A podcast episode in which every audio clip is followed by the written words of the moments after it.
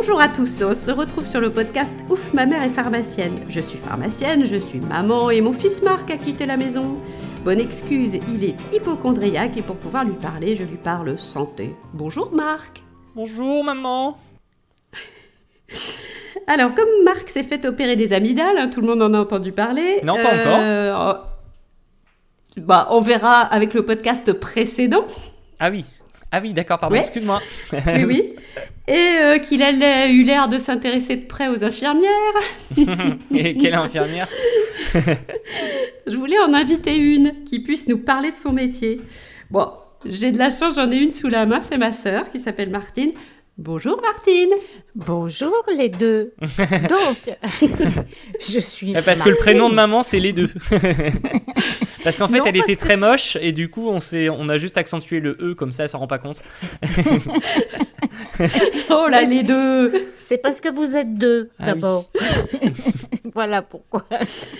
Alors, avant qu'elle commence à détailler son travail au quotidien, Son CV. Euh, voilà, t'as vu un peu, c'est beau.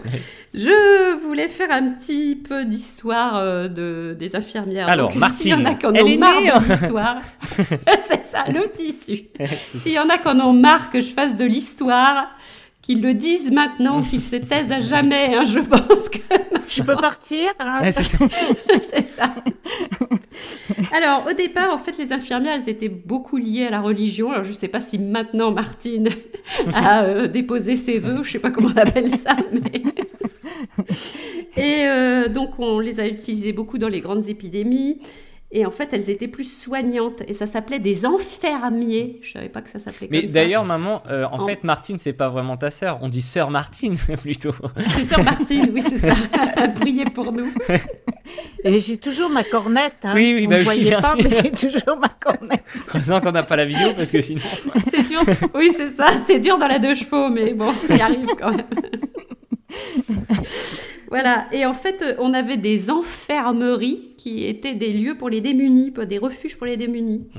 Donc, euh, au départ, c'était un acte religieux et de charité. Mmh, comme c'est joli. Et qui va nécessiter en fait de plus en plus de compétences. Donc, on va s'apercevoir qu'il va falloir créer euh, des formations pour les infirmières. Donc c'est Saint Vincent de Paul qui a commencé à créer donc euh, en 1633 la Compagnie des filles de la charité. Euh, fin du 19e siècle, l'état des hôpitaux c'est désastreux en matière d'hygiène.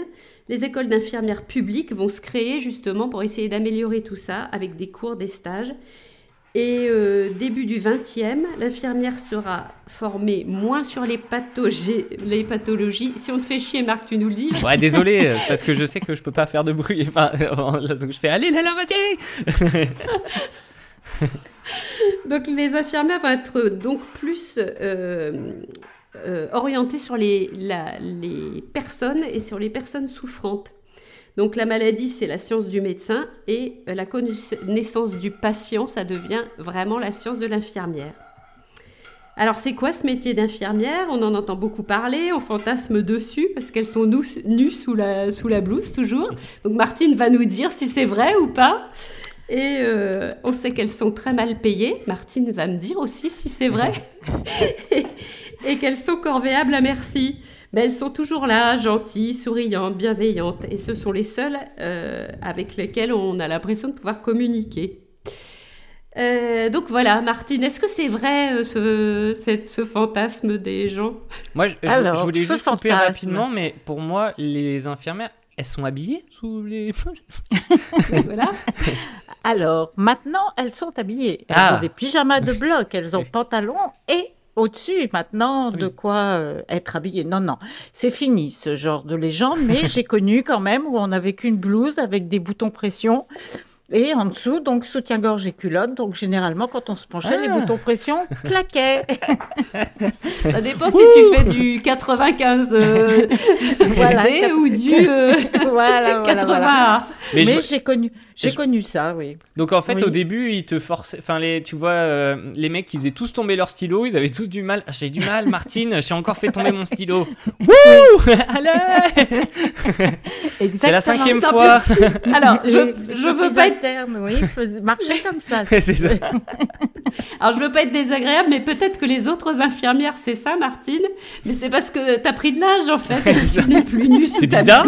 voilà, je pense que maintenant on m'habille du haut jusqu'en bas, très- bien serré pour être sûr, c'est ça. Vous voulez pas une autre blouse, Martine et on ne fait plus tomber de stylo à côté de moi maintenant. C'est ça. Bon, enfin bref, la légende, la légende. Non, euh, non, c'était quand même justement, tu l'as bien dit, il y avait des sœurs, donc avec des robes. Moi, je les ai connues, les sœurs. hein.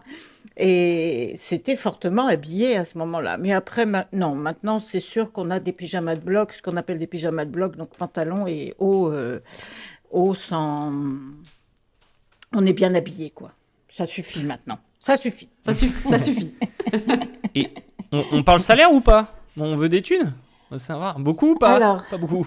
Ah bah vous pouvez, hein, les- le salaire il va pas bien loin puisque je crois qu'une infirmière en fin de carrière, euh, donc euh, au bout de 50 ans de, de bons et loyaux services maintenant, hein, avec les, la retraite. Quand elle commence à s'habiller, quand elle commence à être commence habillée. s'habiller un peu plus, elles doivent pas atteindre les 2005-2008 par mois euh, net, je vais dire net.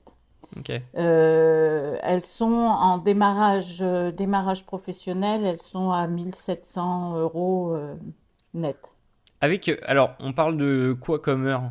Parce que j'ai l'impression que les, les infirmières, elles sont au forfait semaine. C'est-à-dire que elles bossent une semaine donc non-stop et elles dorment un jour. Et après, elles rebossent une semaine. donc, euh. En gros, c'est ça. En gros, c'est ça. Non, mais maintenant, donc depuis, grâce au Covid, je dirais, c'est peut-être certainement grâce au Covid, maintenant on fait des journées de 12 heures. Donc, euh, ce qui est beaucoup plus facile, entre guillemets, euh, beaucoup plus facile pour étaler ses soins. Donc, ça fait des, des, des semaines de trois jours, deux jours de congé, deux jours de travail. Euh, après, donc sur, euh, sur 15 jours, elles font 70 heures à peu près, en sachant donc qu'elles ont un week-end sur deux, donc avec des nuits également qui peuvent s'intercaler au milieu, de- en sachant très bien que par exemple qu'un dimanche, c'est payé 20 euros la journée de plus. Hmm, ça vaut le coup. hein?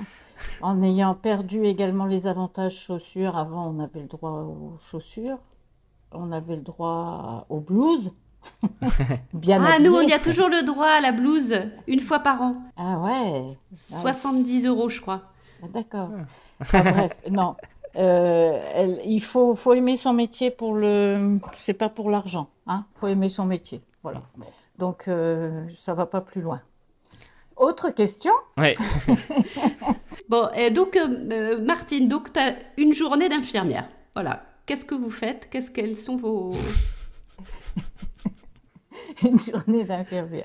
Donc, euh, je dis, donc arrivé à 6h, 6h30 le matin, ça dépend des services, où tu prends le- les transmissions de l'équipe de nuit qui racontent donc les nuits qu'elles ont passées et ce qui s'est passé exactement. C'était affreux. Et puis, Il s'est passé des trucs affreux. On vous laisse, hein Ah ouais, bon courage. Et pour commencer à cette heure où on commence à faire les tours, le tour, donc avec euh, prise de constance, donc tension, pouls, euh, saturation et donc les traitements, euh, distribuer les traitements de chacun et chacune, en sachant que maintenant, généralement, en moyenne, l'infirmière a une vingtaine, 20, 25 patients à sa charge par infirmière. Donc le temps de faire le tour, savoir comment s'est passée la nuit, comment Prendre tension, ça prend déjà un petit peu de temps. Papoter un petit peu, prendre un petit peu de temps autour d'eux. Euh, généralement, on finit vers 9h le tour. À partir de 9h30, transmission pour l'équipe qui pourrait arriver vers 10h pour finir donc la journée euh, un peu plus tard. De nouveau transmission, les médecins arrivent, donc de nouveau des transmissions pour euh, leur expliquer ce qui s'est passé pour chacun. Ensuite, vers, à partir de 10 heures, on commence tout ce qui est pansement, traitement euh, autre que la pharmacie, je dirais. 11h30, on se retrouve de nouveau tous pour essayer de faire un point de ce qui se passe et ce qui ne s'est pas passé. Et puis euh, midi, donc distribution des repas, donc on leur fiche la paix. Il y a souvent euh, prise de nouveaux traitements, repasser pour les traitements, refaire tout ce qui est glycémie, etc. pour les diabétiques et autres. Donc ça, c'est se mettre en accord avec les aides-soignantes. Euh, ensuite, là, ça se calme un peu plus au niveau rythme. Il y a des siestes de chacun, sauf nous, bien sûr. Hein. Euh, donc, généralement, on se pose un petit peu, on se prend notre demi-heure de pause le plus souvent. Et puis, euh, à partir de 14 heures, très souvent, on refait un tour de chambre avec les aides-soignantes pour revoir un petit peu les soins, faire l'échange, faire ce qu'il y a à faire, les mettre au propre, enfin, etc. Tous, tous ceux qui ne sont pas autonomes. Ah oui, je croyais que c'était tous ceux qui n'étaient pas morts. c'est un peu ça. bah, Sortez-les Sinon, après, tu les vois sortir, t'as l'aide-soignante qui prend les poignets et l'infirmière qui prend les chevilles, et puis on sort le cadavre. c'est ça. Allez, c'est parti, à la une Et puis après, tu... donc l'après-midi se passe généralement plus tranquillement. Tu finis les soins que tu n'as pas pu faire le matin. Tu, tu, tu, tu... bon, c'est plus calme. Et puis à partir de 5h, 5h30, hop, tu refais un tour de traitement et tout. Et puis après, les repas arrivent, en sachant que les repas à l'hôpital, c'est généralement 6h, 6h30. Ah, le rêve. Il faut tout avoir fait avant pour euh, finir généralement ta journée. Donc si on a commencé à 6h, ça fait du 18h. Tu as une autre équipe qui prend en charge généralement jusqu'à 21h. Tu as toujours des transmissions donc, euh, dans, dans, le courant de la journée. Ça, et puis... Euh, et puis entre deux, il peut y avoir des entrées, il peut y avoir des sorties, il peut y avoir des... Enfin, bon, on a 12 heures. Là, je vous donne un exemple de 12 heures. Après, euh, c'est nouveau comme rythme.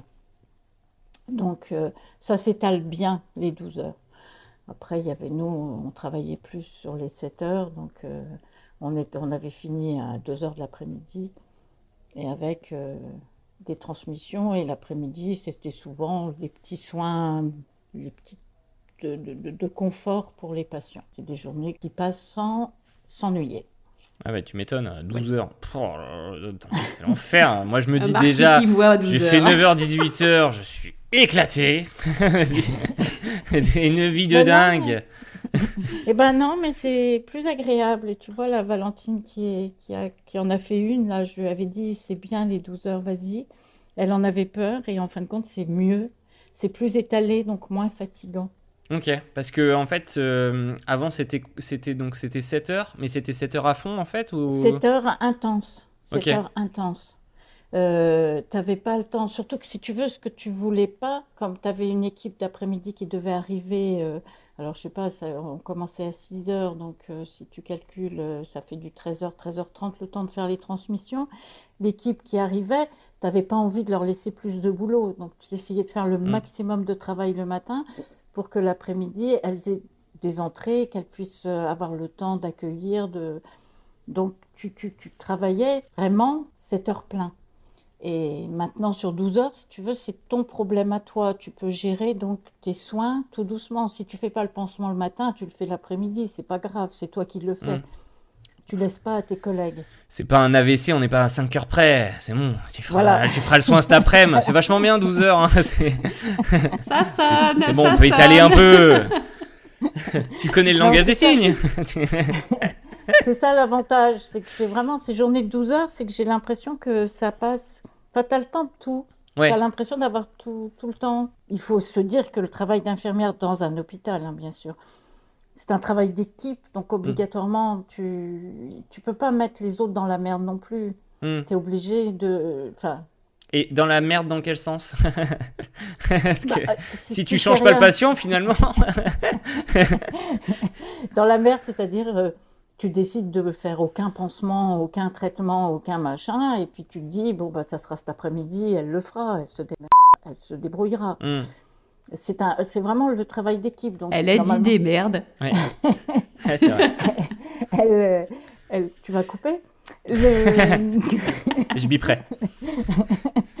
tu, c'est, c'est ça, le, étant un travail d'équipe, t'as pas envie, tu as envie que tout soit propre derrière Mm. toi. Donc, Mm. euh, tu fais le nécessaire pour que ce soit propre, pour que l'infirmière qui arrive l'après-midi, ou l'infirmier d'ailleurs, parce qu'il y a de plus en plus d'infirmiers, euh, soit, puisse prendre son rythme à lui et qui te, qui refasse pas ton boulot derrière. Ouais, ok. Mais c'est un travail d'équipe. Et ça, euh, je pense qu'il y en a qui oublient que c'est, il y a une équipe.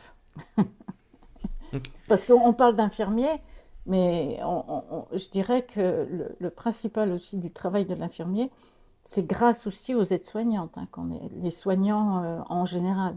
Les- je pense que la, pa- la- le paramédical, euh, on fait un sacré travail quand, à partir du moment où on a une très bonne, une très bonne aide-soignante avec une bonne infirmière. Hmm.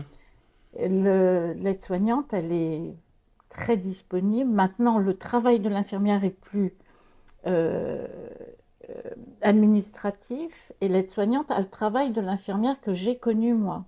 Ok. Nous, les infirmières maintenant. Quand sont- t'étais nu. Oui. quand t'étais j'étais nue. nue sous ma blouse, voilà.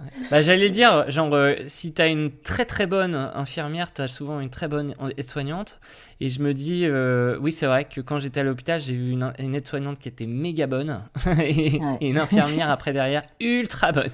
Et là, franchement, pas de problème. C'était trop bien. Euh, Merci le est- gouvernement. On a besoin de ces binômes, on a vraiment besoin Ouais. de ce binôme si on veut vraiment bien travailler parce que il n'y aurait pas d'aide-soignante, l'infirmière aurait du mal et l'infirmière et, et vice-versa, je dirais. Donc euh, on parle des infirmières, mais je pense qu'on peut mettre en avant euh, des aides-soignantes, sincèrement. Euh, de toute façon, les infirmières en ont besoin. C'est quand même les aides-soignantes qui vont faire les toilettes, par exemple, de, de- d'enf- de gens euh, un peu et c'est- elles qui vont nous expliquer, qui vont nous, nous- apporter les problèmes de chacun. Les escarres et tout ça, euh, l'infirmière souvent passe à côté parce qu'elle n'a pas été faire le change euh, ce jour-là, elle n'a peut-être pas été faire la toilette, elle n'a pas suivi, mais l'aide-soignante sera entièrement à la disposition du patient et se rendra compte de ce qui va et ce qui ne va pas. Mais euh, moi, j'avoue que j'ai du mal à comprendre quelle est la différence entre aide-soignant et infirmier, infirmière, à part le niveau d'études où j'ai bien compris, mais par contre au niveau de l'application, c'est vrai que je, ouais, je sais pas trop la différence, je connais pas la différence. Eh ben, la- l'infirmière, si tu veux, son rôle propre, c'est normalement c'est la toilette. hein. Selon la loi, euh, c'est la toilette. Après, tout ce qu'elle fait, donc tout ce qui est traitement, euh, prise de tension, le moindre geste auprès du patient, le moindre soin, le pansement, le... c'est sous prescription médicale. Ouais. L'aide-soignante, elle sera sous la, euh, je dirais que ce qu'elle fait elle, donc ça sera tout ce qui est nursing, euh, change, euh, quoi, donner à manger, aider, enfin aider le patient donc dans son confort premier. Et, et l'infirmière, normalement, enfin c'est l'infirmière qui doit donner l'ordre à l'aide-soignante, qui ne se fait pas en grande partie, si tu veux. Les aides-soignantes, elles sont bien assez grandes pour trouver leur boulot et, et vice-versa. Mais donc, euh, dans l'ordre, si tu veux, tu as le médecin, l'infirmière, l'aide-soignante. Ouais, ok. Et les aides-soignantes, donc, c'est celles qui s'occupent de tout ce qui est nursing, tout ce qui est confort du, du patient. Ce qui est l'idéal, ce qu'on faisait nous avant, mais maintenant on nous en donne plus le temps au niveau infirmier, c'est euh, d'être toujours auprès de cette aide-soignante. Avoir son aide-soignante, travailler en binôme, être, euh, commencer les toilettes le matin en même temps, enfin faire tout ça en même temps pour vraiment suivre le patient et, et- et avoir la vie du patient en premier. Maintenant, J'ai toujours ma petite aide-soignante de... avec moi, je la vois très bien. Je vois très bien Martine avec une aide-soignante derrière là, qui est en train de lui faire son ménage, son truc. C'est hyper important, C'est c'est ma bien. petite aide-soignante. Ouais. C'est non, mais c'est important parce que je pense qu'on a besoin de l'une et l'autre énormément. Et il faut qu'on soit disponible. Malheureusement, ce qui se passe maintenant professionnellement, c'est que l'infirmière a trop de boulot administratif est trop sur l'ordinateur et ne peut plus maintenant se dégager de cet administratif qu'on a. Mais ça, je crois que c'est toutes les professions sont transformées maintenant. Mm. Et c'est l'aide-soignante qui va passer ses 12 heures auprès du, du malade, si tu veux. Et ça, ça devient, euh, je trouve que là, ça devient un peu, enfin, ça me dérange moi au niveau professionnel. En fait, tu as beaucoup de reporting, de, rendus à, à faire pour, euh, pour l'hôpital Bah, ou pour les médecins, je sais pas. Transmission, euh, tout ce qui est transmission, il faut jamais, il faut jamais passer à côté d'une transmission un peu. faut- tout ce que tu fais, euh, tout ce que tu fais. euh, après, tu as tout ce qui est prise de sang, euh, radio, demander des radios. Tu, tu fais du secrétariat Mhm. euh, dans- à- en interne, euh, alors que je trouve que c'est pas notre rôle. Enfin, ça serait. euh, euh, alors, tout dépend aussi des établissements, de, de- de- de faire un peu d'intérim. Je me rends compte qu'il y a des établissements qui, qui fonctionnent mieux dans leur programme informatique, qui permet de. Où le médecin, si le médecin demande une radio, c'est grâce à l'informatique qu'il va pouvoir demander la radio sans demander à l'infirmière de passer, de transmettre ça.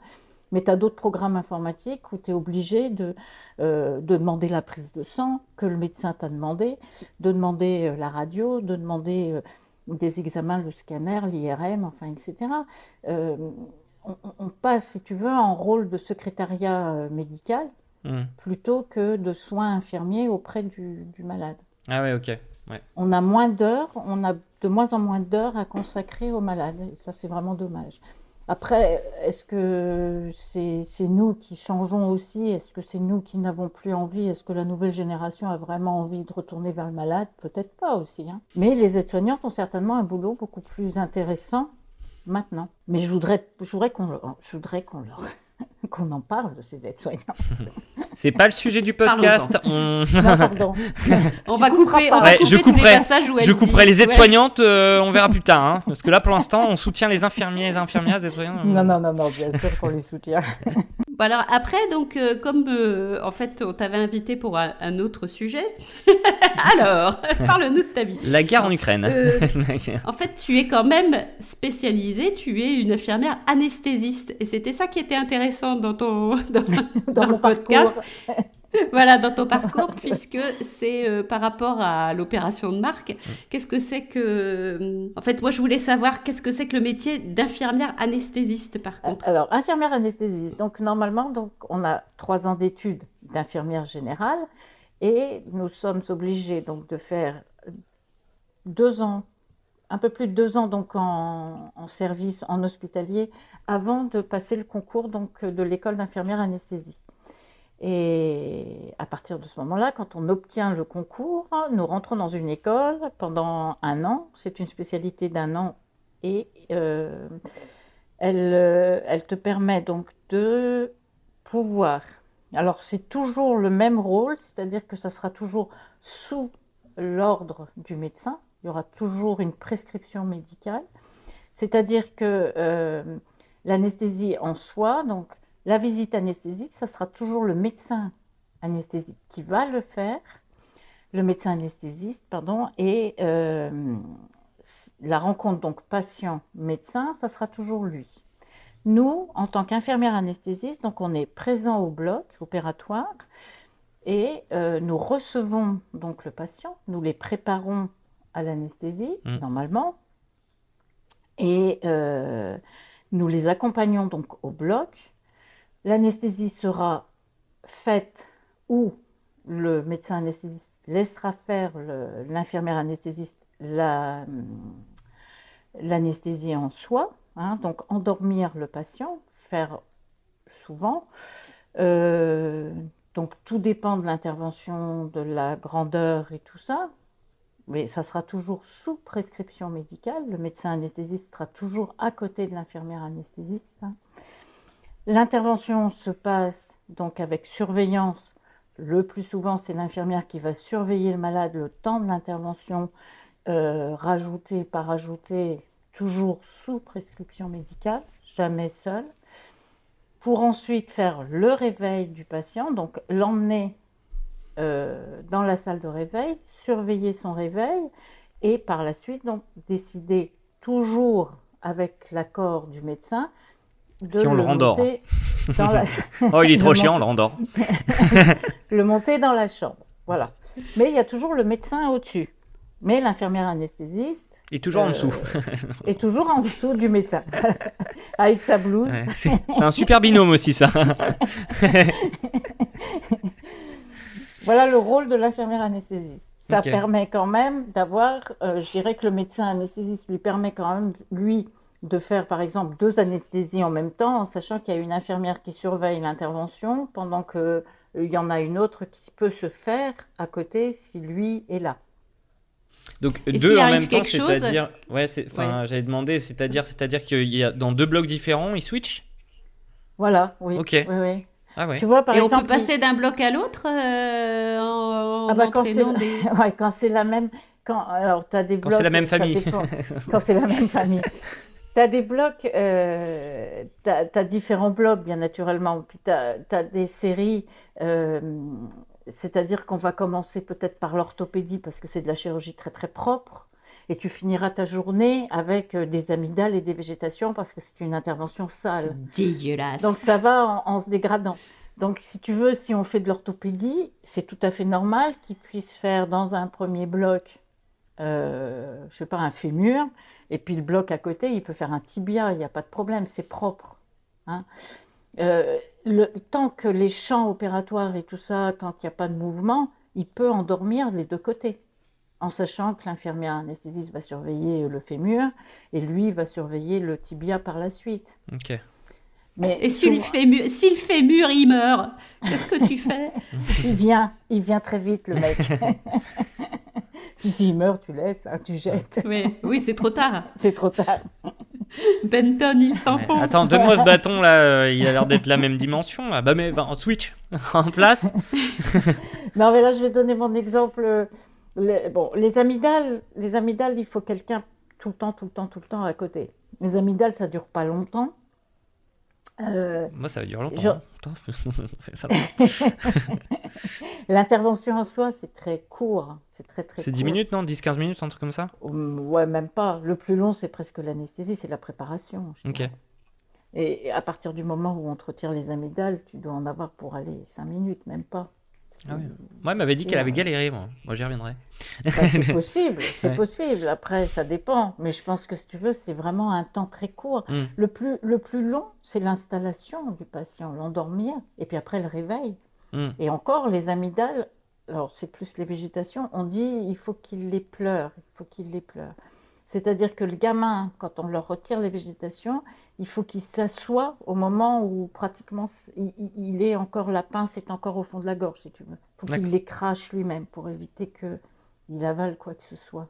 Ok. Donc il faut, il faut pleurer. Après, l'amygdale chez la- l'adulte, c'est différent. On les fait moins pleurer.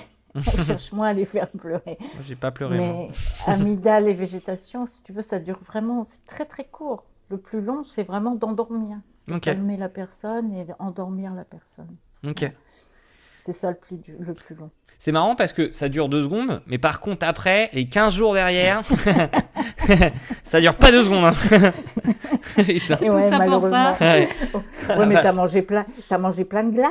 Euh, ouais, ouais, Ouais, mais attends, hein. il a pris des Mister Freeze, les pires glaces du monde. Non, Bah, eh, franchement, ça m'a vraiment sauvé la vie parce que moi je trouve que le pire dans cette opération, c'est pas la douleur, c'est l'odeur et le goût. Oh là là, laisse tomber, c'est un goût de C'est mort. vrai? Ah C'est ouais, vrai? Genre vraiment à se taper la tête. Je me disais, mais je vais, genre, euh, je vais, je vais, je vais mourir à cause de cette odeur et de ce goût. Même dans l'appart, genre les gens, ils- enfin, j'ai- un copain qui, qui est venu, il me dit, putain, ça sent dans l'appart. Il me dit, il y a une odeur Ah bizarre. ouais Ouais, vraiment, c'est terrible. Mais euh, vous verrez dans. Faut- eh, tu sais, il faut se laver. C'est pas parce que tu t'es lavé avant l'opération qu'il faut pas se laver pendant les 15 jours Ah qui suivent. putain, moi je croyais que c'était euh, c'était une douche et après pendant 15 jours tu fais plus. Ah c'est La ça. douche à la bétadine. ça, ça sent dans l'appart, mais en fait c'est moi. Trop bizarre. Mais Marc, je te signale qu'on a fait un podcast où pendant une heure tu nous as parlé de cette odeur. Donc maintenant c'est fini. Oui c'est vrai, ton mais ça- podcast, ça m'a traumatisé ce truc-là. Voilà. Vraiment c'était horrible. traumatisé ce garçon. Ah, mais c'était terrible. Il a besoin d'en parler. Ouais j'ai besoin. Mais en plus ils ont dit non mais vous verrez il y aura des, un petit truc blanchâtre, ça vous sentirez un petit peu, euh, voilà il y aura une petite odeur et tout. Mais une petite odeur, mais arrête, une odeur énorme. Et genre et après le pire c'est que les trucs genre type Pompot justement les trucs euh, type euh, Mr Freeze et tout.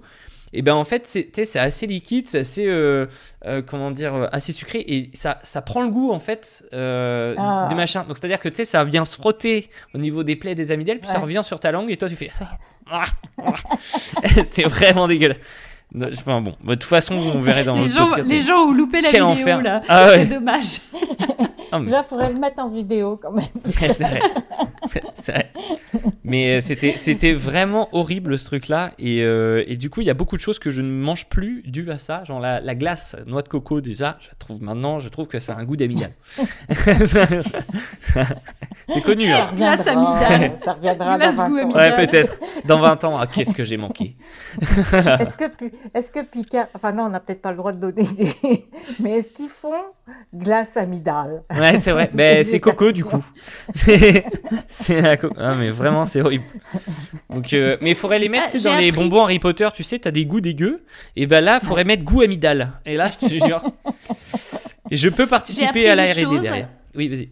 J'ai Ouais. appris une chose dans ma, de- parce que je suis en train de faire une formation, n'est-ce pas Euh, J'ai appris que le, pour faire de, du monoeil, euh, on met, enfin, le vrai monoeil en Polynésie, ils mettent de l'huile de coco, ils mettent du tiaré, tu sais la fleur de tiaré, et ils mettent des intestins de, de Bernard l'ermite pour augmenter l'odeur de, de Ah. la fleur de À tiaré. ne pas confondre à mettre des intestins de Thierry Lhermitte, parce que Alors, sinon, ça serait compliqué.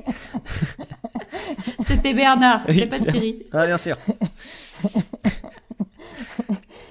Enfin, voilà, bon, c'était une petite anecdote hein, que j'ai glissée. Bien Une sûr. petite Comme ça. parenthèse. Mais c'est ce genre d'anecdotes, on, on les savoure, hein. finalement, on les adore. On Attends, tu viens de nous sortir une heure d'anecdotes sur tes odeurs, c'est bon. quoi. Ouais, mais j'ai beaucoup souffert. Je suis en train de chercher une anecdote. Mais euh, Bon, euh, en tout cas, dans ma profession, j'en ai pas mal normalement. Oui, vas-y. et du coup, quand on se fait Oui. opérer, il y a combien de personnes autour? Bah, tout dépend de l'intervention. bah, Pour les 50. amygdales, par exemple. Pour les amygdales, On est 7. je suis désolée de te le dire, on est tout de suite deux dans le bloc. Il y a le chirurgien et l'infirmière anesthésiste. ou Bah, on est trois, j'espère, parce que il y a la personne qui est en train de se il y a faire la opérer. Non, souvent c'est minimum, le strict minimum. Je là, c'est vraiment. euh, allez, à la rigueur, il pourrait y avoir une, euh, une aide, une aide opératoire, mais pas dans les amygdales, non. Hmm. Une donc une des- aide opératoire en sachant que c'est une infirmière qui a passé un diplôme pour aider le chirurgien à- dans ses gestes. D'accord. Mais pour les, mais pour les amygdales, il n'y a pas besoin de grand-chose. Et pour des opérations qui durent, je sais pas moi, des opérations qui durent, durent 10 10 heures par exemple, euh, euh, c'est. C'est comment? C'est. Ah, j'avoue, C'est que très- se les, les long. chirurgiens- C'est très, long. C'est très Le chirurgien, il change quand même. On se et fait alors, chier. Plusieurs. Euh, Il y a des chirurgiens qui, ça dépend des, des- pareil, ça dépend toujours des chirurgies. Euh, quand tu as une greffe du cœur, par exemple, tu peux avoir deux vasculaires qui viennent se, se relayer. relayer. hein. Mais très souvent, c'est le même chirurgien qui va opérer quand c'est quelque 10 chose heures. d'assez long. Il va rester 10 heures, mais je les ai vus, hein, les pauvres. C'est peut-être triste, à- à- c'est peut-être une anecdote un peu étrange, mais où ils sont obligés de pisser dans un pistolet, hein, dans Ah ouais. un, une urinale. Et Ah c'est ouais, l'infirmière qui lui tient le pistolet. ouais. Ah bah oui, il est stérile le mec. Quel enfer Eh, Thierry, Thierry, oui, attends, oui. attends deux secondes, j'ai pas encore mis le. Thierry, attends Oh la vache Mais ils se relaient généralement quand c'est de très grosses interventions, ils se relaient. Hein, tout ce qui est neurochirurgie et tout ça, ils arrivent à se relayer un petit peu. Et ce qu'ils aiment mo- moyennement, parce que c'est vrai que le travail n'est pas tout à fait le même euh, souvent. Mais euh, non, non, ils se relaient. Par contre, les anesthésistes ne se relaient pas. Ils se relaient sur le fait que l'infirmière anesthésiste peut euh, venir pendant que le médecin va se boire son petit café ou autre, et puis revenir. Enfin, être toujours, il est toujours dans le coin, hein, il n'est pas loin. Mais euh, l'anesthésiste souvent se relaie pas, mais le chirurgien est obligé de se relayer. hein. C'est, les chirurgiens sont obligés de se relayer. Ils peuvent pas rester debout pendant des heures et des heures, mais et ça, puis concentrés comme ils le sont. hein. mais ça veut dire donc ça veut dire que sur une opération de 10 heures, s'ils sont deux, ils se relaient tout, toutes les deux heures, tout le. Bah, c'est ça, c'est selon la demande de chacun. hein. C'est eux qui vont C'est demander. comme la conduite automobile, hein, Marc. Tu t'arrêtes toutes les deux Euh, heures. il est capable. Il est. Ils sont capables, si tu veux, de dire euh, appelez-moi. Enfin, demandez-lui qui se prépare et. Ok. Alors, dans les grosses interventions aussi, il faut se dire que généralement, les grosses interventions, c'est dans des gros CHU, c'est des gros hôpitaux où il y a des internes Hmm. qui, eux, sont capables aussi de reprendre les rênes s'il y a quoi que ce soit. Ok. Bah, tu t'es fait opérer par un mec euh, qui est encore en, fac de médecine, du coup, potentiellement, bon, il y a des petites erreurs. Bah, euh, il faut se dire que dans les gros CHU, oui, c'est ce qui arrive le plus souvent, hein, c'est des internes qui opèrent, hein, avec, euh, sous l'égide du, chirurgien, il faut le dire. Hein. Après, tout ce qui est couture et tout ça, c'est très souvent l'interne qui va fermer et qui va... Ok. Bah, ça, il faut pas se le cacher, mais il n'y a pas de raison. Ils sont internes, ils ont déjà. ils sont euh, formés pour. Hein. Ils ont déjà quelques années de, derrière eux, hein, donc c'est pas un souci. Hein. C'est vrai qu'on pense étudiants, mais ils ont quand même internes, ils doivent être commencé à avoir quoi, 7, 8 ans de. de... Oh, bah, même plus, oui. Ils, ont, ouais, ils ont même 9, 10 ans de, de bons euh, et loyaux services. Donc si tu veux, ils, ont, ils sont déjà pratiquement chirurgiens en, hmm. en eux-mêmes. Toi, tu as déjà pris ta retraite. Hein. Ouais, c'est ça. ça t'as déjà fini. Eux, ils, sont, ils commencent. non, non, c'est non, non, c'est pas, c'est pas un souci. C'est pas vraiment un souci. Mais des grosses interventions, oui, non, ils sont plusieurs. Ils sont plusieurs, sûr. Ils sont, euh, mais est-ce que Qu'est-ce que j'ai vu de très long? Ouais, C'était peut-être les premières grèves du foie que j'ai Qu'est-ce que j'ai vu de très long? Je peux te dire. non, tu l'as pas vu. les premières grèves du foie, ouais, où ils, étaient, mais ils étaient très nombreux dans le fait que, comme c'était nouveau, euh, ils étaient ouais, il y avait beaucoup de monde pour voir en fin de compte. Donc s'il y avait eu quoi que ce soit, s'il y avait eu des, des... obligatoirement, quand tu as des grosses interventions comme ça, il y a plusieurs spécialités qui viennent s'enclencher. Donc, mm. euh, tu as, du vasculaire, tu as le. Euh, qu'est-ce qu'il peut y avoir euh, L'hépatique, le, Oui, tout ce qui est foie, hépato, enfin, etc. Donc, tu arrives à avoir tellement de spécialités sur ce genre de grandes, grosses, grosses interventions euh, ils ne restent pas longtemps sur l'intervention. Hmm. Ils ressortent vite. Tout le monde vient y mettre sa petite touche, hein, finalement. c'est moi qui l'ai fait. c'est ça. Alors ça, c'est moi. Ils signent d'ailleurs. c'est c'est ce que j'allais dire. Ils signent tous sur le foie. Regarde, il y a écrit mon nom. Bah, tu verras la radio. ah merde, ça saigne. c'est ça. T'as signé trop fort. Mais je pense que euh, maintenant, les interventions ont bien diminué, hein, de toute façon, en temps. Maintenant, c'est quand même beaucoup. Euh, euh, une, hmm. une anesthésie, elle dépend de. Le, produit qu'on utilise pour l'anesthésie, elle dépend de l'opération, de sa durée, de la personne, de quoi? Alors, l'anesthésie, elle va dépendre, donc en effet, de la durée, de la personne, du poids de la personne. Bon, bah merci, au revoir. de l'intervention en soi, parce que tout ce qui est viscéral, tu es obligé de faire relâcher un maximum les muscles. Hein, tout ce qui est... Euh, ah, euh, euh, s'ils veulent aller toucher les intestins, s'en occuper, il faut que ce soit le plus relâché possible. C'est-à-dire que tout se dégonfle d'un seul coup. Donc automatiquement, tu vas curariser la personne. Donc, oh. alors ça veut dire que la personne se fait pipi et caca dessus du coup, non? Si... En gros, c'est ça. Bah, c'est vrai. Généralement, c'est des gens complètement à jeun, donc il n'y a pas de problème. Il a pas de problème. et là, tu vois, ah, tu t'es pas à jeun Coquin. donc le curare, ça permet de détendre complètement les muscles, qu'il n'y ait plus du tout de tension musculaire ni quoi que ce soit. Ça permet au chirurgien de pouvoir ouvrir euh, sans crispation. Le, ventre sans aucune euh, gêne hmm. musculaire. Donc euh, c'est pour ça qu'il y a l'intubation obligatoire, puisque dans ces cas-là, mm. le diaphragme ne fonctionne plus et ne respire plus. Donc il y a obligatoirement une machine, un respirateur qui, prend les choses. Regarde, t'es mort. tu retires le tube, t'es mort, t'es vivant, t'es mort. Arrêtez encore de vous amuser, allez, vous autres derrière. game over, game over. Donc, euh, viscéral, obligatoirement, tu as. Après, tout ce qui est par exemple végétation, comme ça dure euh, à peine 5 minutes, euh, ils vont mettre un produit qui, réveille tout de suite. Hmm. Ce qu'on appelle souvent le propofol, n'est-ce pas? La grande faux comme disait Papipou.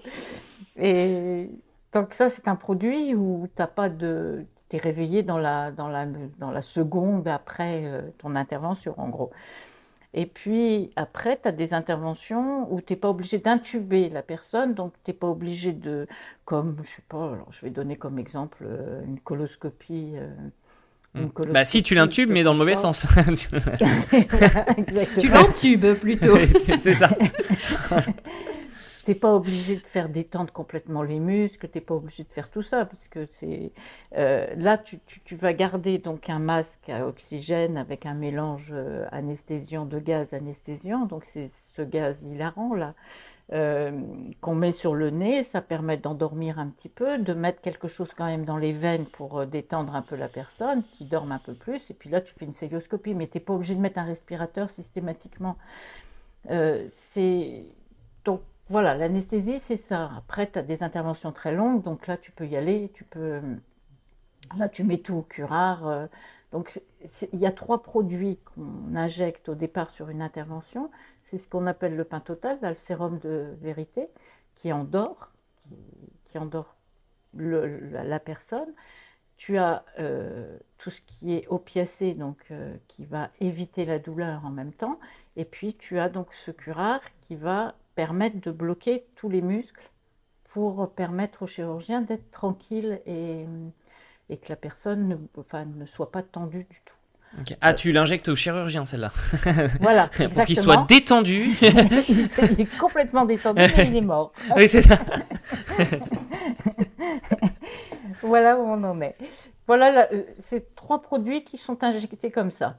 Après le pain total, là maintenant, on commence à en faire moins puisqu'on fait beaucoup d'ambulatoires, donc c'est plutôt le, propofol qui, prend le, relais maintenant. Donc c'est un, euh, pareil, c'est un, ça, ça endort, mais il, il a une action beaucoup plus courte en temps.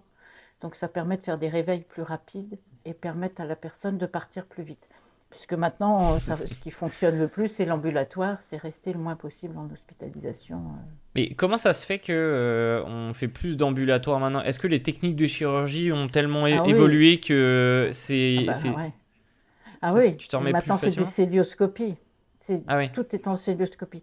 Donc la célioscopie, euh, tu fais trois trous, euh, Mm. ils ont leur caméra, leur, euh, leur endroit là pour mettre leur bistouri, et puis après une pince pour pouvoir aller titiller ce qu'ils veulent. Donc ça n'a absolument plus, il n'y a plus d'ouverture, de grosses ouvertures avec des, des, des, euh, des- des- couteaux. voilà, ils abîment beaucoup moins maintenant le, le muscle et autres, donc ça permet, si tu veux, à la personne d'être plus vite debout et plus vite. Euh, Ah, c'est top.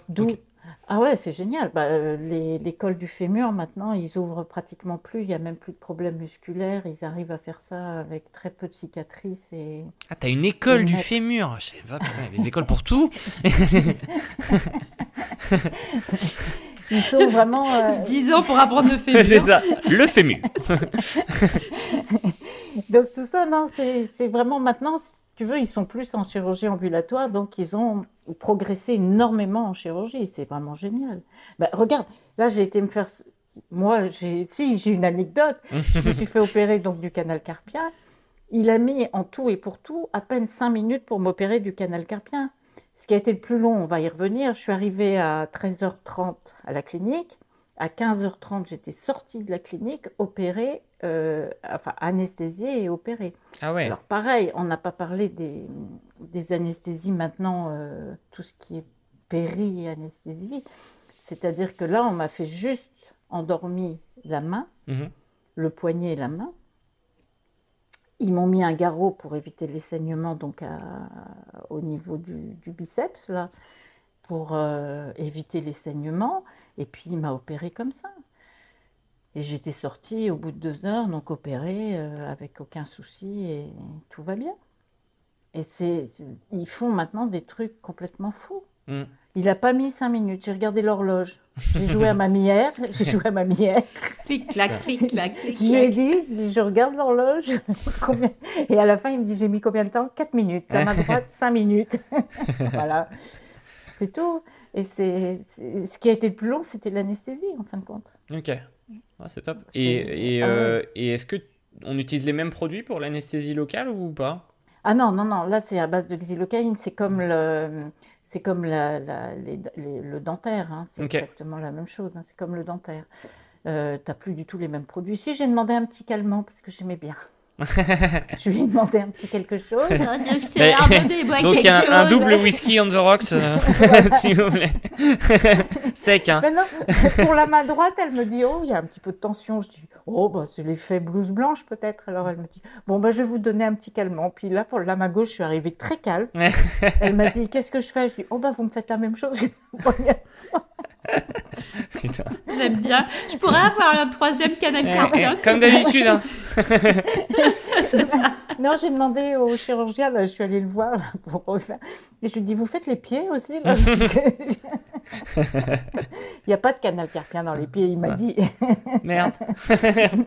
Ça Ben non, encore. mais hein. maintenant, donc ils font beaucoup de péridurale, de rachis, anesthésie.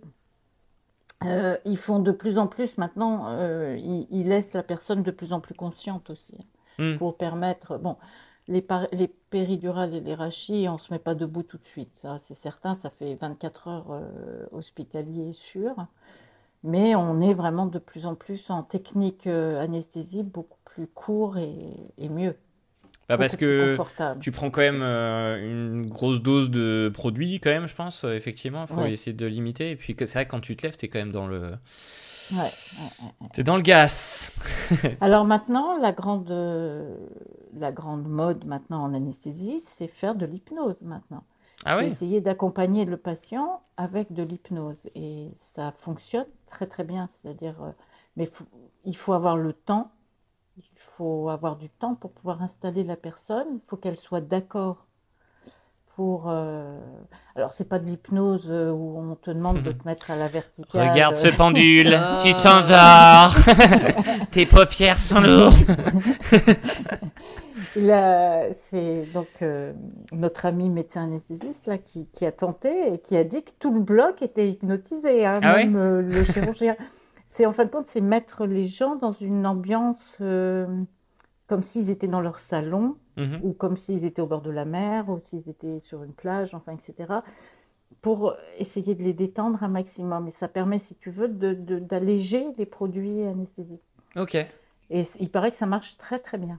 Alors ça, moi, j'ai pas encore vu marcher. J'ai entendu juste euh, donc ce médecin anesthésiste qui me l'a raconté, qui m'a dit qu'elle avait tenté euh, ces derniers temps. Alors c'était une intervention qui était un petit peu, un petit peu grosse, un peu longue. Si je me rappelle bien, c'était, euh, il y avait une histoire de Non, tu te vessie. rappelles pas bien. Si, si, il y avait une histoire de vessie, je crois. Enfin, c'était, c'était quelque chose d'un petit peu embêtant quand même. Donc la personne était quand même tendue. Ça devait être un, ouais, un, cancer de la vessie ou quelque chose Ah oui. comme ça. Mais la personne était au courant. Et On lui avait a- dit. fait- C'est gentil. dit. Et ça avait été fait sous hypnose au départ. Et il paraît qu'elle a très peu utilisé de produits profonds pour vraiment. euh, Et ça, c'est pas mal du tout, je trouve. Ouais, c'est-. Mm. Ouais, Et il n'y a pas, il y a pas dans, dans certains pays où ils n'ont pas euh, la- l'anesthésie par le froid aussi? Bah, j'ai pas vu L'anesthésie ça. par le froid, c'est comme ça qu'ils font les... tout ce qui est euh, les varices. Mais là, je connais pas. Non, mais les varices, tu les fais à l'azote liquide. hein. Marc Elle connaît que dalle encore On invite que des, des gens qui connaissent que dalle. Elle a fait son école de fémur, après il n'y a plus personne. Ça y est, c'est fini. Ah, ça y est, j'ai réussi, Gary. Ouais, c'est ça. Non, non, mais je... là, j'avoue, non, je connais pas du tout. T'as vu ça où, ça, d'abord? Dis-moi. Non, non, mais je sais pas, je, je pense qu'en passant devant la télé, j'ai dû voir un reportage une fois. Oh la vache. Une fois. une Oh là là. Non mais en vrai, c'est vrai que c'est pas con, euh, ceci dit. hein, C'est c'est- Ça c'est serait vrai que pas c'est idiot. C'est pas idiot. Ouais, ça serait pas idiot. Mais, Pourquoi euh, pas Mais je pense que c'était dans un pays où ils n'avaient pas de, où ils avaient pas d'anesthésie possible. En Tu vois, Laponie ils pas Ouais, de j'allais dire en. Laponie. En Laponie. En Laponie. jettent Eh, mets un coup de, un coup de glaçon, là, va chercher de, de la neige dehors, là. Ils en manquent. Et tu mets un peu de gel hydroalcoolique pour le désinfecter. Et tu sors l'otarie d'ici. Ouais. Euh, euh, je voulais te demander aussi, euh, quand, par exemple, tu as une personne qui arrive, euh, qui a un accident, par exemple, donc on doit l'opérer rapidement, on fait une anesthésie, mais on sait que euh, bah, il a mangé, puisque c'est, par exemple, il a mangé, euh, puisque c'est une personne qui n'avait pas hmm. prévu de faire une anesthésie. oh, Comment on bah alors il exagère. Bah non, t'avais pas prévu. T'aurais pu prévenir quand même. Franchement, bon, bah, on vous met de côté, on c'est ça. heures. À dans deux semaines. c'est ça. Alors, il y a ça, il y a, l'hygiène et tout ça. Enfin, tout, tout, comment on fait? Alors là, l'hygiène, euh, bon, ça, on, c'est un autre problème. C'est des anecdotes amidales, tu vois, odeur et autres. En fait, tu, on le passe au karcher, on l'endort, on le passe au karcher? non. Donc, euh, le, si vraiment c'est une forte urgence, qu'il rate explosé euh, ou autre, il y a une manœuvre euh, tu, endors au plus vite, tu intubes au plus vite. Si, tu vois qu'il y a quoi que ce soit au niveau, euh, s'il y a régurgitation euh, quelconque, il y a une manœuvre qui se fait avant d'intuber qui permet de bloquer la glotte au bon moment, si tu veux, de, tout bloquer pour éviter qu'il régurgite et qu'il fasse une fausse route. C'est le seul. Donc, de toute façon, on arrive toujours à les endormir, même non à mais bon, on évite de faire des interventions non agents, ça c'est certain. Hein. Hmm. Il faut toujours attendre au moins un minimum 6 heures. Là, en urgence, tu le fais. De toute façon, tu attaques, euh, tu n'as plus rien à perdre. Il hein. faut y aller, il faut foncer. Après, pour nettoyer, là, tu attaques à la bétadine très vite. Mais une fois qu'il est endormi, là, tu nettoies à fond. Le chirurgien, il a 5 minutes, il se prépare, lui, pendant qu'on prépare le malade. On le nettoie complètement. Euh, il arrive, c'est sûr que bah, ça soit pas propre, qu'il soit pas propre quand euh, le chirurgien arrive. Mais ça, euh, on choisit la vie. Oui, c'est ça. Plutôt que la terre et les cochonneries. les gros accidents, de toute façon, là, on ferme les yeux et on avance. Hein. Ouais, le but c'est d'essayer de le sauver. Euh, on va, on, verra après, pour les petites formalités. Après, on mettra les antibiotiques adéquats. Ouais, voilà, c'est ça. pour sortir de. Aux chirurgiens, aux infirmières. voilà. Ouais, non, ça c'est pas, c'est pas un souci. Et le agent, euh, non, il y a toujours. Euh, là, par contre, l'anesthésie se fait sur à quatre mains. C'est-à-dire que tu as. as toujours ou l'infirmière ou le médecin anesthésiste qui aura le mouvement pour, prêt pour bloquer la glotte au bon moment. Donc, euh, ça se fait sur à quatre mains. Jamais, alors là, jamais, jamais seul. L'anesthésiste ne voudra jamais être seul. D'où également l'infirmière anesthésiste. Euh, par contre, euh, donc ce bloc opératoire là, qui c'est qui nettoie tout ça? Il doit y avoir des protocoles hyper, hyper sérieux et tout. Euh, oui, bien sûr. Ah bah ça, oui. Euh, qui nettoie, euh, donc. En fait, il, tire à pile ou face. et puis, oh non, c'est encore moi. Ah bah tu nettoies. Allez, hop là. Après chaque intervention, donc après chaque intervention, donc tout ce qui est maintenant c'est de l'usage unique, hein. donc tout ce qui est champ opératoire, machin, truc, ça part à la poubelle et ça s'en va. Euh, il y a un grand, grand nettoyage euh, produit euh, désinfectant à fond sur tout, tout, tout ce qui a été touché, enfin même partout, les tables opératoires. Tout, tout, a, tout est remis en, route. Je dirais qu'il n'y aurait que le respirateur qui est, qui est nettoyé que le soir. Hein, c'est six respirateurs, y a un petit coup de données parce que c'est difficile aussi de, nettoyer le gros, gros, gros matériel, je dirais. Mais euh, tout ce qui est bloc opératoire, il y a toujours des filles derrière, ça c'est pareil, hein. c'est vraiment le travail d'équipe en hospitalier, où il y a toujours des filles qui sont prêtes avec leur balai et qui nettoient à chaque fois que tout se termine. Hein. et qui se, et ils ont des produits désinfectants euh, plus, plus, plus. Après, tous les instruments partent euh, en stérilisation. Donc, il y a des grosses machines qui nettoient euh, tout ça avec toujours des produits décontaminants. Et puis après, tout est stérilisé dans les gros appareils et remis en, route. Euh, il y, a quand même énormément de travail à la chaîne derrière. Et ça, entre chaque opération, même si c'est une opération qui dure 5 minutes. Ah, même entre chaque façon, tout T'imagines oh, Ça va, la durer 5 minutes, c'est bon. Tu sais, c'est comme le bonbon qui tombe par terre, la règle des 3 secondes. Bon, ça va C'est 5 minutes. La tétine, la tétine du bébé qui tombe par terre et la maman Souffle. remet à la Touffle un peu dessus. et, et, et je me demande, par exemple, admettons, euh, bon, truc horrible, mais je sais pas, on ampute une jambe. Oui. On en fait quoi de cette jambe? Et on l'oublie. Ouais. Elle part en incinération. Ok, donc t'as. Mais, euh, ouais, mais le trajet entre l'incinération et la, et, et la jambe. Et Ça la part jambe. très discrètement, ça part très très vite. C'est comme, c'est les mêmes trajets que les, les décès euh, de, de patients. D'accord. Ça part Ah, vous passez pas par Ouais. Bonsoir, hop, pardon. au sous-sol. Le, le mec qui part avec sa jambe, qui passe devant le tabac. C'est ça. Attends, je vais, je vais prendre un café là avec le bout de jambe là comme ça sur l'épaule et, et la clope sur l'oreille. ah oui, non, c'est incroyable. Non, non, mais il y a des trajets, euh, il y a des trajets, il y a des trajets hein, qui permettent d'éviter quand même que. Non, tu les coupes pas en petits morceaux pour faire de la fondue après, Ouais. pour mettre dans la poubelle, pour rentrer dans la poubelle. Ouais, ça rentre pas dans la. Appuie, ça rentre pas dans la bouteille, dans la poubelle. Tu sais, comme dans le film Fargo, quand ils, ils, Oui. ils passent les jambes dans le, dans le coupe de bois, là. Dans les coupes-feuilles, c'est Mm. des coupes-branches là, Oui. ouais. ah, c'est dégoûtant. Parce que euh, Ah c'est c'est vrai que ouais, ce truc-là, euh, tu. Et qui s'en occupe C'est les infirmiers aussi ou c'est. euh, Eh oui, c'est les infirmières. Ah ouais, ça j'avoue que je serais pas trop chaud de m'occuper de Marc, ça. ouais. tes amygdales seraient Ah où ouais. Mais moi, elles sont autour de mon cou. J'ai demandé de les garder. Regarde.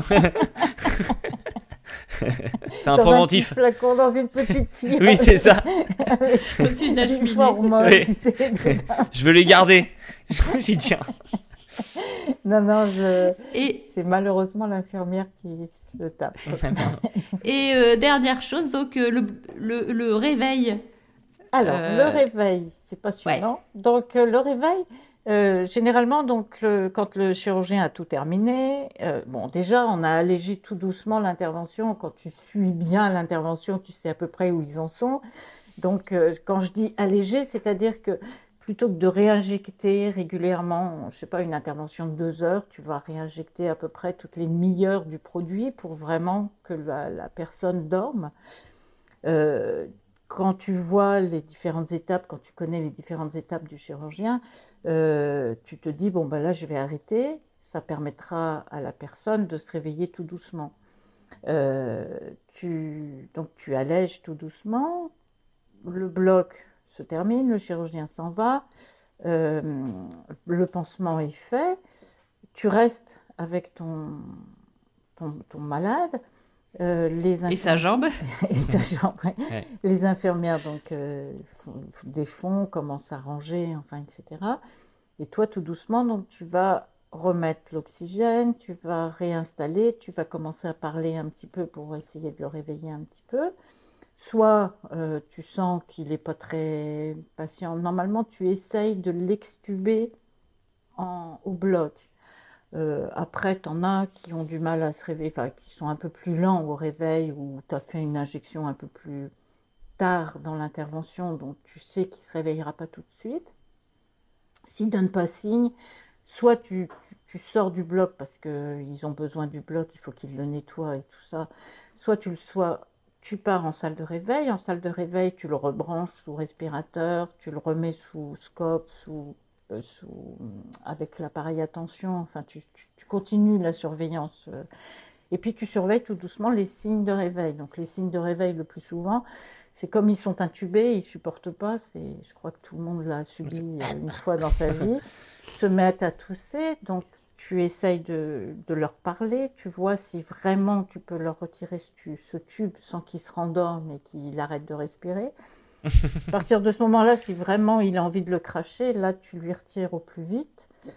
Et puis tu le gardes, alors généralement, le plus souvent, normalement légalement, c'est deux heures en salle de réveil. À partir du moment où il est extubé, il est sorti du bloc, extubé, tu le gardes deux heures. Parce que tu as des gens qui peuvent refaire un arrêt respiratoire avec les produits, que le produit reprend, repart dans la circulation, une partie du produit repart dans la circulation et la personne se rendort et arrête de respirer malheureusement. Donc tu les gardes deux heures. C'est deux heures légales, logiquement, en salle de réveil. Ok. Et, Et, et- Oui, vas-y. tu leur parles. Non, non, vas-y, tu leur parles. Ouais. J'allais dire, euh, tu dis dormir. Est-ce que c'est vraiment dormir? Bah, on dit oui, normalement c'est un sommeil. Alors, je sais pas si c'est un sommeil profond parce qu'il n'y a pas de rêve, il n'y a rien de tout ça. hein. Mm. Je- toi qui as été endormi pour tes amygdales, est-ce que tu as souvenir Bah, en fait, moi j'ai l'impression que sur la dernière phase, euh, j'avais l'impression de m'être réveillé euh, comme, comme d'une nuit sur la dernière phase. Où, euh, genre vraiment, au dernier moment, j'avais l'impression, je fais. Oh Ah ouais? Ouais, Ouais, Bah ouais. alors Donc c'est que tu as vraiment dormi. ouais, j'ai. dormi. Mais je pense qu'il n'y a pas de rêve. Tu n'as pas de rêve. De toute façon, c'est quelque chose de totalement artificiel. Ouais. Donc, euh, c'est pas réparateur. C'est pas un sommeil réparateur. Non, c'est pour. euh, on, te fait dormir, mais pas normalement. C'est vraiment complètement artificiel. Donc, on parle de dormir parce que tu as tout, t'as tout du. T'as plus, t'as le cerveau qui fonctionne moins bien et t'es Ouais. plus là, quoi. Mais Mais, je pense qu'il n'y a, pas de rêve, il n'y a pas tout ça. hein. C'est comme un, un coma ou. Non, c'est pas pareil? Ah non, c'est pas pareil. Ok. Parce que là, tu peux encore avoir des réflexes. Ok. Supposons que ton anesthésie s'allège, euh, tu peux encore euh, ouvrir un peu la paupière, tu peux encore bouger ta paupière, tu peux encore bouger le doigt, le doigt pour euh, signaler que tu es là. Ok. Non, c'est pas. Enfin, remarque, tu as plusieurs stades de coma, donc c'est difficile à répondre aussi là-dessus. Tu as plusieurs styles de, de coma, donc pourquoi pas Euh, Disons que là, tu Non, tu plus la conscience, donc oui, c'est peut-être un coma, ouais. C'est un coma artificiel, oui. Oui. Ah, j'ai Oui, été dans le coma, maman. ça. Ça y est, mon J'ai beaucoup souffert. Bon, allez, on a presque fini, hein, parce que on est... ça passe, ça passe. hein. Euh, Martine, ton meilleur souvenir euh, en- comme infirmière? Quand un enfant Oh, est merde. mort. Quand- Mon meilleur souvenir, Ah, oh là là. c'est chaud comme Mais question. je, sincèrement, j'ai. euh, J'aime pas mon boulot, j'ai pas de boulot. Alors je vais, ben non, justement, je vais te dire, j'ai toujours aimé mon métier. J'ai pas de mauvais, j'ai pas de bons souvenirs, enfin, j'ai pas de meilleurs souvenirs. Je suis là, tu me poses une sacrée colle, j'ai pas préparé ça. Bon, tu réfléchis, t'as deux heures et tu nous répondras dans deux jours. hein. J'ai trop aimé ma profession et je crois que si tu veux, ça a toujours été balancé. Le, le- le mauvais et le bon a toujours euh, été, euh, ça a toujours été une belle balance et j'ai pas de oh, un meilleur souvenir. euh, C'est non. C'est mon métier. Eh ben oui, j'ai aimé mon métier. J'aime mon métier. Oh, c'est beau. Enfin, peut-être plus maintenant, mais j'ai aimé mon métier. J'ai aimé mon métier. Bah ouais, t'es à la retraite, dis donc. Euh, Ah non, mais je crois que je pourrais pas. euh, Sincèrement, je le. Non, bah non, je peux pas répondre à ça. Non, là, t'exagères. Voilà. Là, Ah oui, j'exagère, je sais. C'était ma dernière petite question, j'aime bien. Bon, ben voilà, Eh je ben, crois qu'on a... Marc, t'avais encore d'autres questions à poser? Non, bah, moi c'est c'est clair. Euh, Si j'ai une dernière question, maman, c'est bah où on peut se retrouver? Bah- bah attends. Où est-ce qu'on peut se retrouver? Dis-moi. hein? Euh, eh ben, on se retrouve sur Deezer, sur Spotify, et tu nous as mis sur euh, plein de Là, je nous choses, ai mis sur Deezer, sur Spotify, sur Apple Podcast. Attention, Ouais, ça y est, enfin. on l'a. Euh, je nous ai mis sur euh, sur euh, euh, Amazon Music et je nous ai mis après sur euh, d'autres plateformes. On a aussi Google Podcast. Donc là, on est sur toutes les plateformes. Tout. Là, j'ai tout fait. Si on nous loupe, Voilà, Ouais, s'il y en a qui me disent non, t'es pas là-dessus, c'est parce que vous avez pas la bonne plateforme. c'est que là, vous Et- êtes trop et- bonne. et je suis partout, alors je vais être partout, je vais être internationale. oui, tu, Oui, vas tu vas être international. partout, ouais. Et on va Oh donner non. tes coordonnées GPS. Et après, on traduit, on traduit en anglais, et en Oui. espagnol. hein. oui. Et Et portugais. portugais. C'est oui. Demain, c'est demain le Ah podcast, l'enregistrement en portugais, hein, je te signale. Fais gaffe. Hola, botarde. Et sinon, donc, nous avons toujours un site internet qui s'appelle omep.fr Oui, et nous avons Omer, Instagram. Omer.fr. Omep. oui, Omer. Homer, c'est notre deuxième euh, podcast. Et, euh, et euh, oui, et donc euh, l'Instagram, euh, Ouf, ma L'Instagram. mère est pharmacienne, où on poste euh, 3-4 fois à par peu près semaine, tous les jours. mais quasiment Trois- tout le euh, temps. trois Donc, fois euh, par semaine. Là, vous allez voilà. avoir énormément d'infos, donc allez-y. Et puis, bah, merci à tous. Bonne Merci, soirée. merci Merci, Martine, bonne soirée, et merci à tous.